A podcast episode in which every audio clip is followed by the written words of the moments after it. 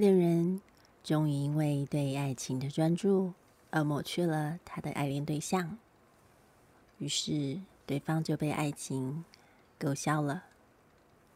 这是罗兰巴特在《恋人絮语》中对爱情的追求。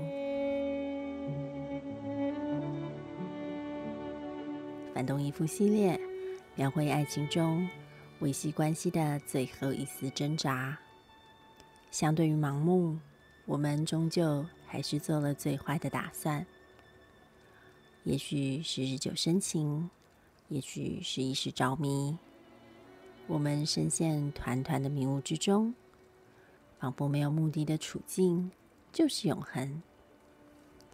直到发现自己选择的仅只是关系，而不是作用者的时候，不自觉向着矛盾无解的方向指引。起身反动。